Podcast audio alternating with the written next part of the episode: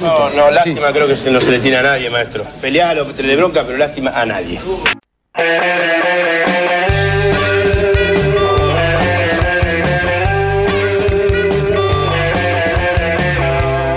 Segundo bloque de Lástima a Nadie Maestro.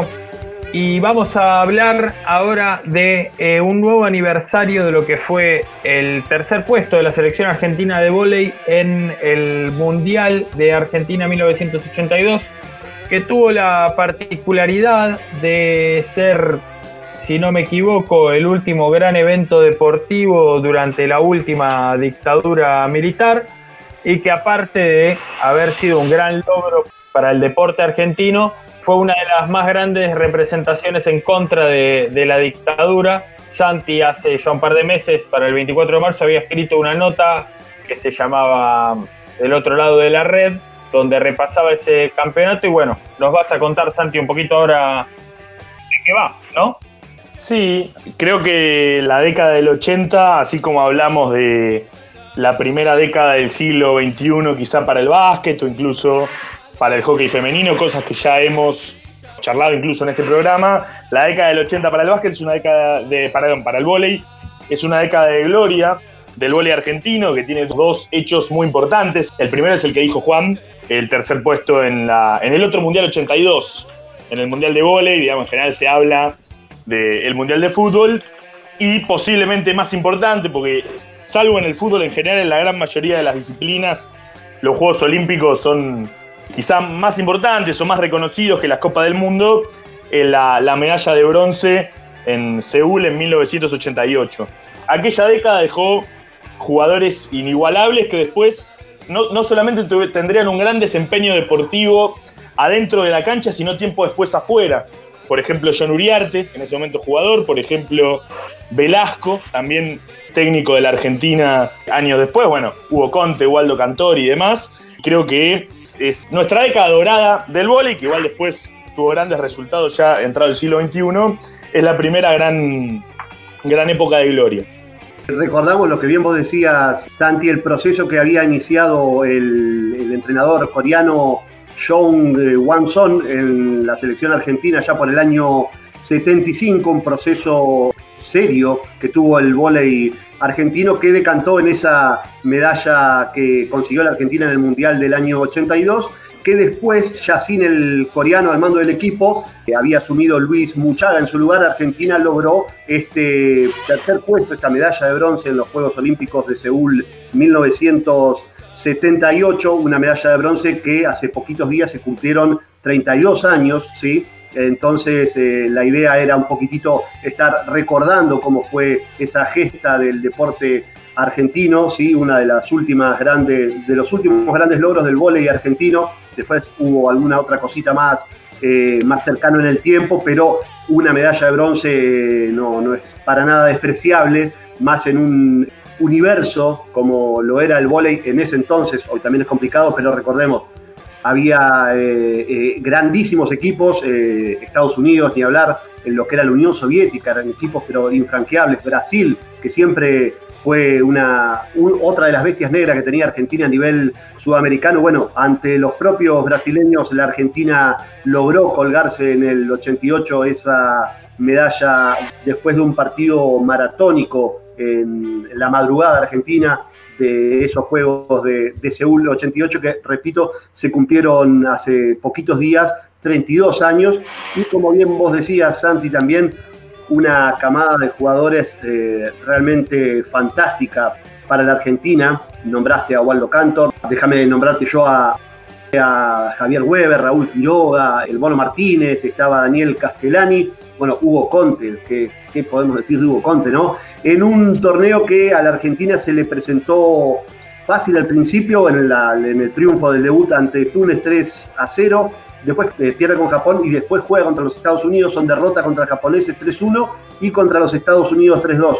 Una buena victoria contra Holanda 3 a 0, pierde contra Francia eh, también por 3 a 0 y ahí le toca enfrentarse en las semis con la bestia negra que fue la, la Unión Soviética, fue un 3 a 0 inapelable para decantar en el partido que hacíamos mención que le valió el oro a la Argentina ese 3 a 2 contra Brasil 15-10, 15-17, 15-8, 12-15 y 15-9. Vos realmente ves los resúmenes de ese partido y es infartante, infartante lo que jugaban, lo que saltaban, lo que pegaban, lo que metían, la garra que tenía ese equipo. No, no, no podemos soslayar en serio lo que es Brasil a nivel, a nivel volei eh, sudamericano y mundial. ¿sí? Argentina no, no, no, no había un punto de comparación, si se quiere, contra las bestias brasileñas y así todo le lograron arrebatar la medalla de bronce que, repito, cumple 32 años en estos días pasados, así que la idea es repasar en estos momentos lo que fue el recorrido de, ese equipo argentino, no solamente en, eh, los Juegos Olímpicos de Seúl 88, sino también saber un poquitito desde dónde venía eso. Yo te había comentado que largó allá con el entrenador coreano por el 75 y cómo fue decantando para llegar al tercer puesto en Seúl 88. Si te parece, ya estamos en hora. Podemos ir, eh, Juan, presentando al invitado del día de hoy. Sí, Coquito, presente nomás.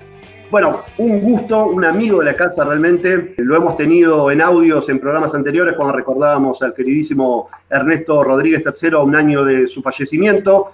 El hombre se presenta en Twitter como un ex periodista de, de La Voz del Interior. Es uno de los mejores escritores de hilos de Twitter en cuanto a básquet y en cuanto a volei, por eso está acá con nosotros, un gambeteador de éxitos, como suele decir él en su presentación en Twitter también, el queridísimo Gabo Rosenbaum. ¿Cómo estás, Gabo? ¿Me escuchas bien? ¿Qué haces, Coco? Los escucho perfecto, los estaba escuchando hace un buen rato. Un, un abrazo para vos y para todo el resto del equipo. Vos sabés que desde hace unas dos horas me, me, puse bien de lleno, veníamos hablando en estos días, pero me puse de lleno a, a buscar algunas cosas y, a repensar. Cada, tanto me gusta repensar todo desde cero, borrar, digamos, todo lo que uno tenía en la cabeza. En el vole, sobre todo, me pasa de ir conociendo historias todo el tiempo, todo el tiempo voy aprendiendo, voy investigando, como hemos charlado en algún momento junto con Ernesto, estábamos escribiendo la biografía de Julio Velasco, la, la continúo yo solo, lamentablemente, y, permanentemente tengo contacto con, el ambiente del vole.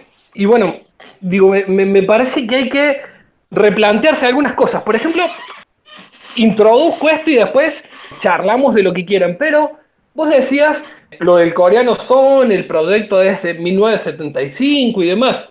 Vos sabés que nadie sabe, nadie profundizó y yo siento que hay mucho chamullo respecto del volei de que se fueron consolidando algunas historias de las cuales teníamos fragmentos o que hay una buena dosis de chamullo, digamos, no, no, todo es chamullo, pero digo, me, parece que en ese sentido yo soy un poco un, bicho raro, me gusta muchísimo el tema estadístico, como sabes, Coco, el dato duro y a partir de ahí armar lo conceptual, lo literario, lo narrativo, pero al revés no va. Y con el coreano pasa algo que creo que casi nadie sabe y que adentro del ambiente del volei tampoco se, suele hablar de eso. En el año 79, el coreano trabaja del 75 al 79. En el año 79 al coreano lo rajan, lo despiden, le dicen, nos vemos. El coreano se va a trabajar para la gobernación de Neuquén. Después recordemos que él dirigió eh, digamos, eh, se asentó en, Neuquén, después tuvo varios pasos incluso de liga, dejó una, una huella importante, pero en el 79 al coreano lo echan. Argentina venía de hacer un mundial horrible en el 78 en Italia, sale vigésimo segunda sobre 24 equipos, juega el sudamericano como local y sale quinta, quinta en un sudamericano jugando como local, termina ese sudamericano y había entrenadores muy prestigiosos en la Federación Metropolitana, se genera una presión enorme y el coreano termina en Neuquén, en cuarteles de invierno, viendo qué, qué pasa.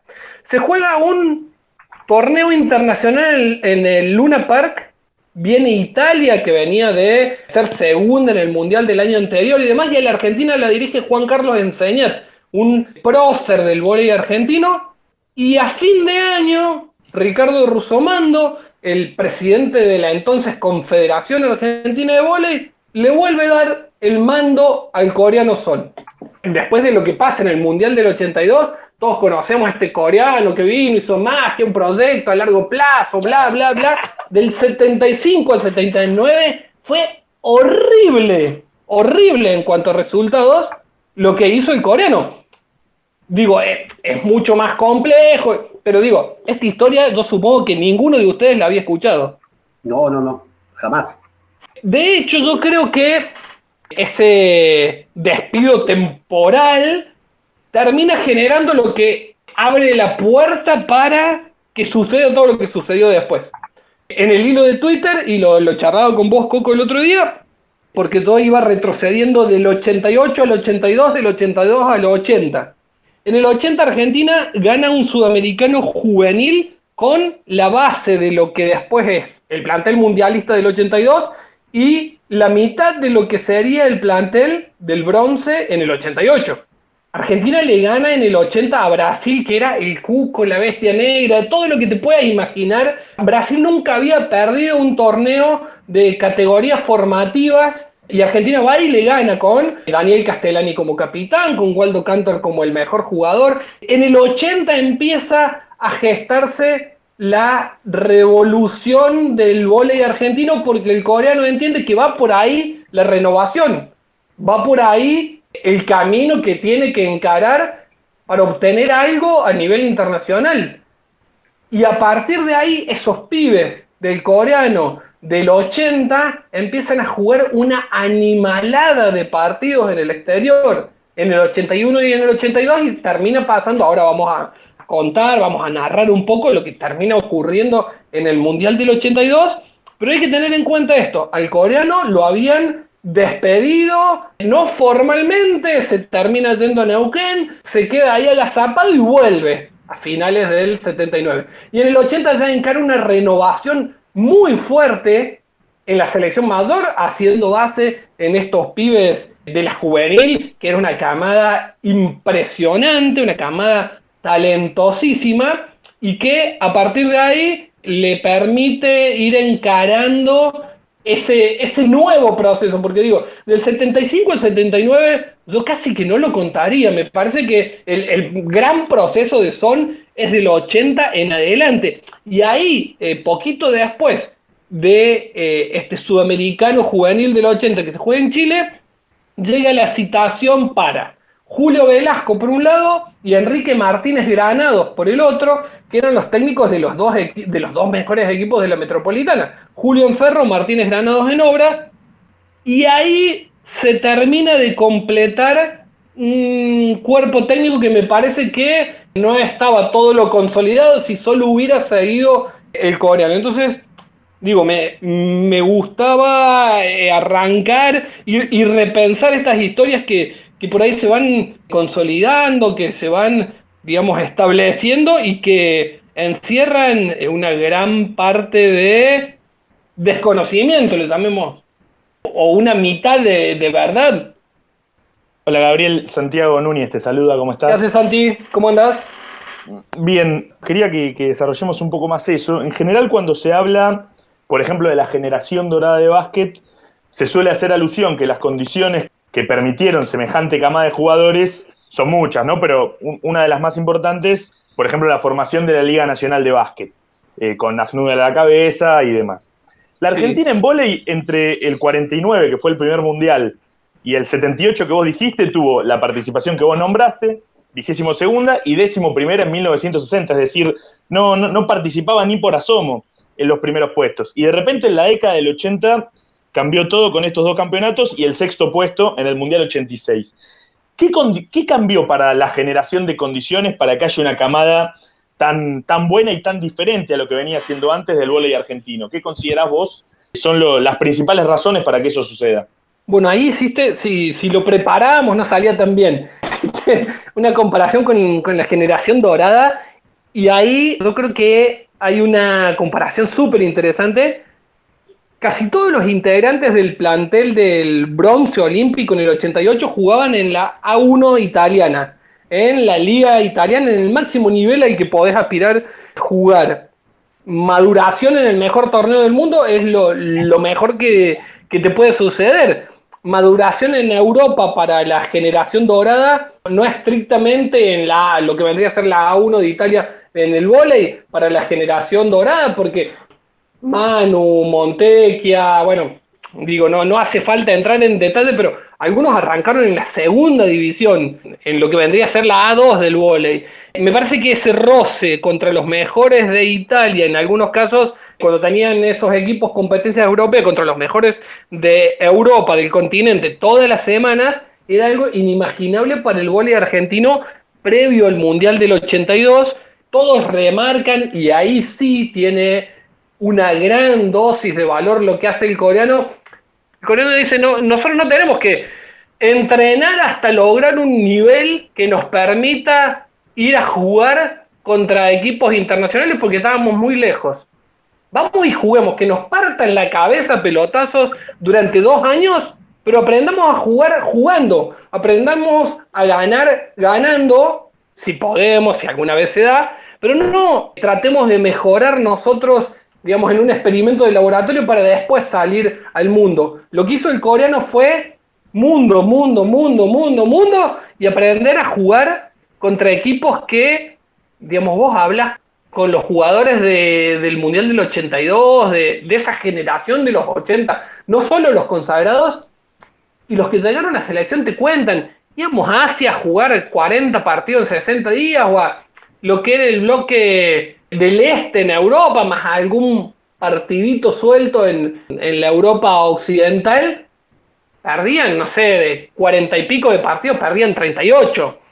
Pero Argentina, digamos, empezó a tomar mayor vuelo internacional en cuanto a sus jugadores de selección. Muchos de esos jugadores de selección se fueron a Italia. Y ese equipo fue un equipo ganador que estuvo entre los cinco o los seis mejores del mundo de manera sostenida, porque estuvo de manera sostenida durante ocho años, podríamos decir, del 82 al 90 Argentina estuvo ahí en el vértice del vóley mundial Nunca más yo creo que va a suceder eso, nunca, casi que te lo firmaría Santi. Y, hace un rato, hace dos horitas, cuando le decía a Coco que había empezado a preparar esto, charlaba con Waldo Cantor y intercambiábamos eh, algunos, algunas cuestiones. Waldo me decía ese equipo tenía mucho trabajo, mucho talento que cuando lo planteaba, y puede ser subjetivo, a ver cuánto tenés de talento y cuánto del talento se mejora, tenía mucha fuerza mental y la superación constante, individual y colectiva de, de todos los integrantes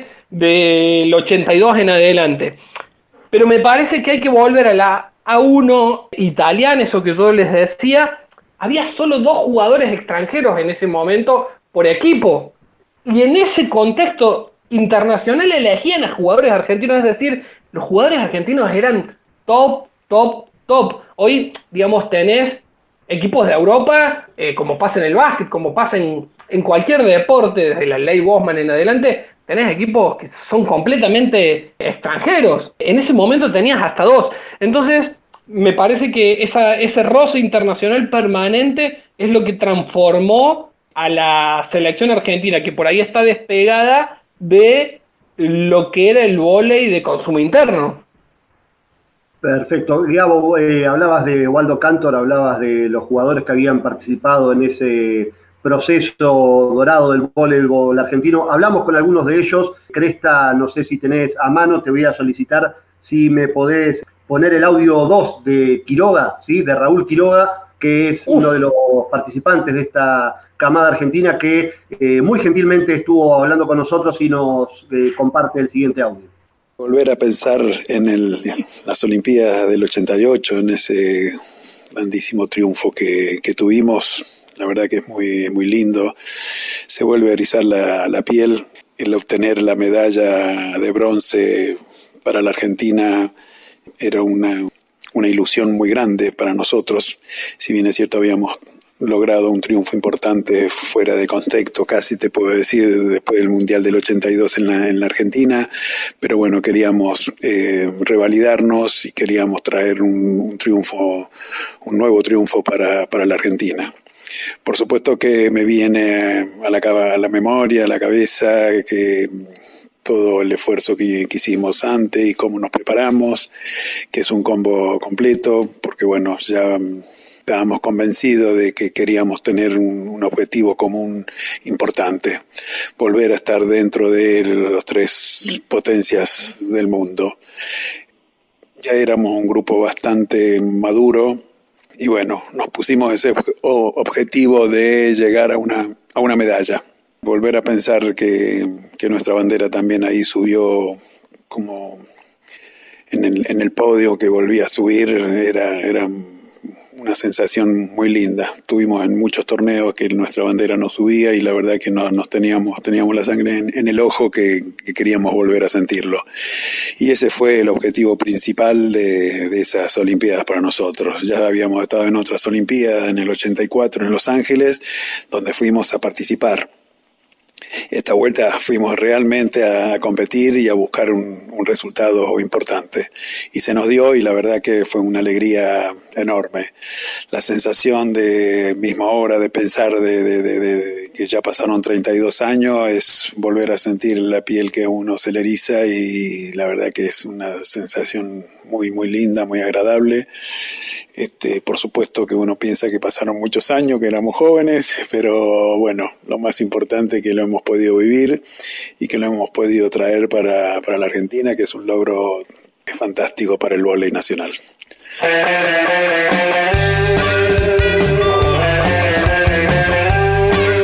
El que hablaba era Raúl Quiroga, uno de los eh, participantes de esta selección eh, argentina. Bueno, Gabo, hablaba Raúl sobre lo que, habían ido a los Juegos del 84 solamente a participar, porque hubo que un cierto bachecito entre lo que fue el Mundial 82 y los Juegos Olímpicos del 84.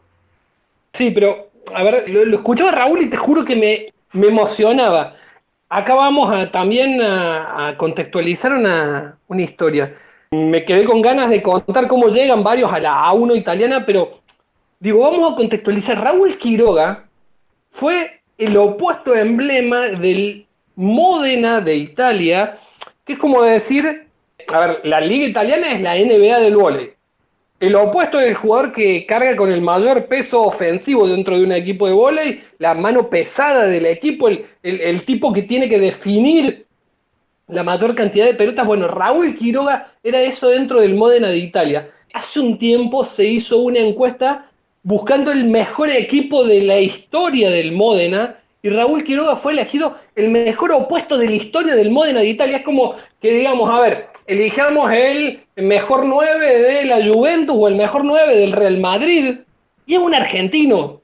A mí me parece que Raúl Quiroga, con esa pachorra sanjuanina que tiene para hablar, digo, no, no es un tipo reconocido como debiera ser. Raúl Quiroga, eh, esto es el mejor 9 de la historia, de, traslademos al fútbol, el mejor 9 de la historia del Real Madrid, el mejor 9 de la historia de la Juventus, el mejor pivot de algún equipo emblema de la NBA. Eso fue Raúl Quiroga en la época de, Julio Velasco. Entonces, me parece que la historia de cómo llegan los argentinos a la 1 de Italia también es maravillosa, porque antes del Mundial 82, Argentina no, no existía, pero no existía en, en serio. Va poquito antes del Mundial 82, el Mundialito en Brasil.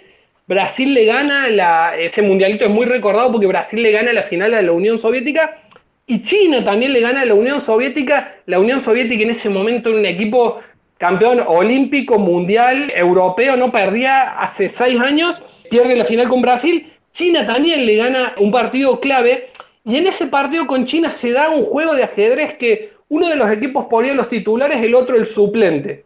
Cuando el otro movía los titulares, el otro sacaba los suplentes, porque se suponía que esa iba a ser la final del Mundial 82 en Argentina, entonces se estaban escondiendo como jugando un partido de ajedrez que podía ofrecer uno y otro. Los soviéticos venían al país, venían a la Argentina a ganar el Mundial sin perder un set. O sea, se fueron enojados, creo, porque perdieron dos sets a lo largo de todo el torneo. Fue bestial lo de, la Unión Soviética. Bueno, Argentina juega por el noveno puesto en ese Mundialito de Brasil. Y Argentina venía a nuestro Mundial con el antecedente de que casi nunca le ganaba a los asiáticos, le gana primero a Corea del Sur, después pierde eh, con Japón en una derrota que no duele tanto, le gana a China, China, este equipo que digo iba a ser el finalista del Mundial, le gana a Argentina-China cuando jugadores te cuentan antes que en las giras previas del 82, del 81, perdían con selecciones provinciales o con equipos de segunda de China, le gana a Japón por el tercer puesto y ahí Italia descubre un mercado que dice, no puedo creer, o sea, hay, hay eh, un mercado inexplorado, descubrieron América. Había una selección que no estaba en los planes de nadie, que termina tercera, que ahí hay otra historia para contar, pero Argentina casi va a jugar del noveno al decimosegundo puesto. El día que debute en el Luna Park casi se queda afuera eh, de las chances mundialistas. Y ahí los italianos descubren la Argentina. El Mono Martínez firma para el MOD en este equipo que, les mencionaba, que fue el que dirigió Julio Velasco, que, en el que se destacó Raúl Quiroga y en el que el Mono fue también ídolo. Y a partir de ahí se van varios de los jugadores del 82 a Italia y creo que ahí a partir de este descubrimiento del mercado italiano, de, haber descubierto América, de haber descubierto jugadores con talento, con una garra especial y demás, se da una gran, gran transformación. Perfecto. Gabo, eh, bueno, entre todos los jugadores que, participaron en esta camada del voleibol argentino, par tuvieron la deferencia, después de que lo contactamos, de enviarnos sus sensaciones de lo que fue este bronce en Seúl 88. Ya lo habíamos escuchado a Raúl Quiroga. Ahora, Cresta, si te parece, vamos con el audio 3 de Waldo Cantor.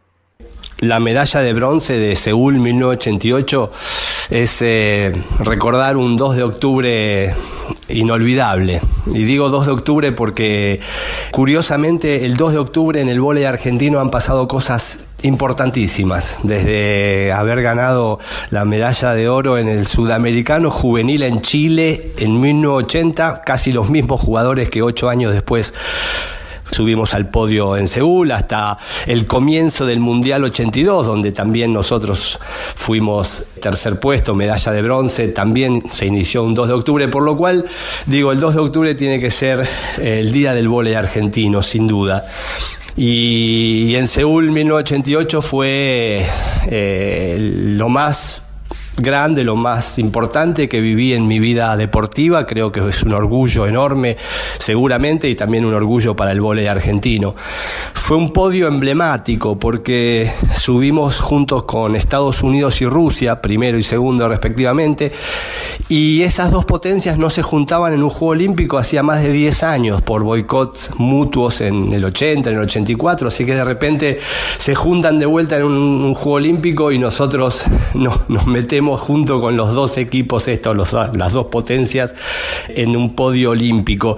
Ver subir las tres banderas cuando se tocaba el himno eh, del campeón, obviamente, era muy fuerte, era muy, muy impresionante. Obviamente nosotros fuimos terceros, medalla, igualmente, pero los más contentos del podio, sin duda, sin duda. Lo importante, me parece, para, contar de, este, de este logro, de esta medalla, es cómo se, fue moldeando eh, esta medalla olímpica, porque nosotros teníamos buenos resultados, más o menos buenos resultados en, las competencias que jugábamos, siempre estando entre los seis, siete, cinco mejores, pero nunca volviendo a subir a, a un podio ni jugar una semifinal de un campeonato mundial u olímpico.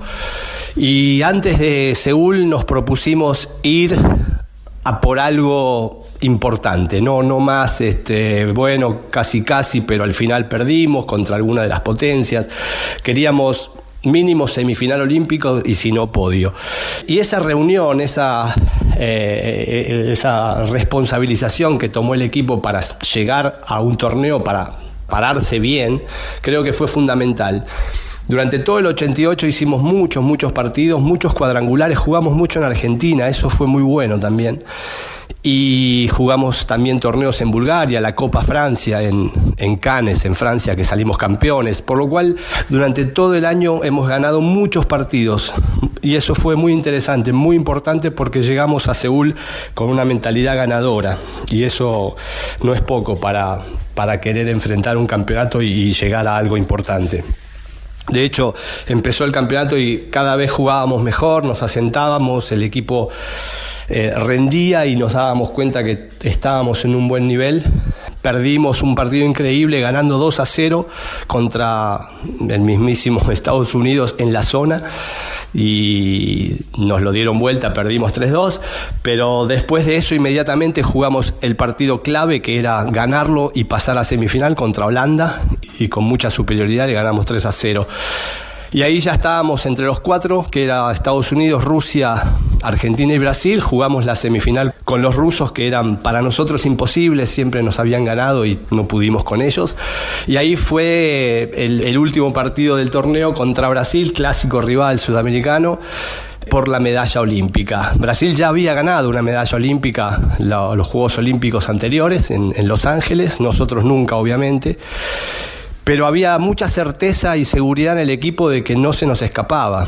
Creo que si ganamos 3-2 fue más por nerviosismo, el nerviosismo de llegar a, obtener una medalla que nos, nos, nos llevó hasta el quinto set y lo ganamos. Ganamos el quinto set y nos subimos al podio. Como dije, lo más importante de mi vida deportiva, lo más importante seguramente que obtuvo el vóley argentino eh, en toda su historia. Así que bueno, ese es el, recuerdo de, un 2 de octubre inolvidable. Les mando un saludo grande a todos y a todas. Sé que están con Gabriel, así que le mando un saludo a Gabriel también, un amigazo. Y hasta cualquier momento. Chau, chau. El que pasaba era Waldo Cantor hablando sobre lo que fue ese Juego Olímpico para la Argentina con muchos detalles y mandando un saludo especial a nuestro invitado, a Gabo Rosenbaum. Gabo, ¿cómo definirías en la historia del voleibol argentino a un tipo como Waldo Cantor? Uf, me, parece que, a ver, te lo voy a poner eh, en comparación con lo, que escuchó recién. el relato de Waldo es brillante. Y si Waldo te dice, le íbamos ganando 2 a 0 tal equipo y perdimos 3 a 2 y al partido siguiente no le pifia nunca. Estoy con el ex acá al frente mientras él hablaba y no le pifia nunca. Es mi, resguardo permanente porque además es un obsesivo. Como soy, tiene un cuadernito de toda su época en, en selección. Pero digo, me parece que esta cuestión de una lucidez, de una brillantez, de una capacidad analítica superlativa que tiene Waldo para eh, grabar este mensaje, para exponer el antes y el después, para trazar el camino de esa selección, es la misma inteligencia, la misma lucidez, la misma brillantez que tenía dentro de la cancha. El armador es el que te tiene que dar eso. Es, iba a decir el base del básquet, pero hoy se, se transformó un poco el básquet, ¿no? La, la traslada cualquiera. Pero digo, en su momento en el, básquet, el, base que, armaba el juego, el que distribuía, el que definía, bueno, eso es el armador adentro de un equipo de voleibol. Eh, eso fue Waldo, sin duda, adentro de la selección, el tipo brillante, el tipo que entendió todo y que supo cómo explotar al máximo la capacidad ofensiva de sus compañeros. En ese sentido me parece que, que lo de Waldo fue superlativo. Y para contextualizar un poquito más esto que él decía del 2 de octubre y que lo charlamos, Coco, sobre el hilo de Twitter del otro día, lo que significaba Brasil en el imaginario argentino, porque en la historia de los campeonatos sudamericanos, o sea, toda la historia, atravesemos toda la historia, Argentina no le ganó nunca, pero nunca en un sudamericano de, de mayores a Brasil. Argentina tiene un título sudamericano en el año 64, pero fue justo cuando no participó Brasil. Entonces, era muy difícil ponerse por encima de Brasil. Cuando decía, o estaban la Unión Soviética y Estados Unidos, que era la Guerra Fría en el vóley, eran dos modelos antagónicos, se fueron alternando la, la hegemonía la superioridad, pero no se habían cruzado en Juegos Olímpicos porque se boicotearon mutuamente. Argentina se subió a ese podio. Argentina venía de ganarle a Brasil en el preolímpico de Brasilia. Creo que esa es una historia fabulosa. Argentina va al preolímpico mientras se jugaba el Mundial Juvenil. Entonces el técnico principal de la selección argentina, que era Alberto Manzana Reutemann, que es un tipo desconocido para la mayor parte de la gente y que estuvo varios años en la selección, fue el técnico que dirigió a la Argentina en el debut olímpico del 84 y estuvo hasta en el 87. El técnico principal se va con los juveniles a Bahrein, porque se consideraba que Argentina no iba a poder sacar el pasaje en ese preolímpico de Brasilia.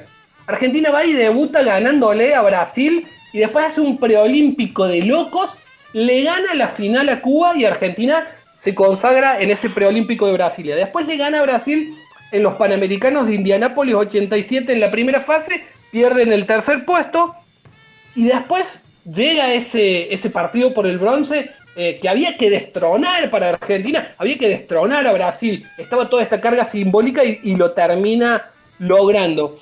Si les parece, no sé si hay tiempo, lo último que me queda es esto que te decía sobre Manzana Reutemann y algunos eh, entrenadores un poco desconocidos, que ahí sí creo que hay una diferencia con la generación dorada. Para mí, el inicio de la generación dorada de básquet está muy marcado por la cabeza y la gestión de Rubén Mañano y su cuerpo técnico.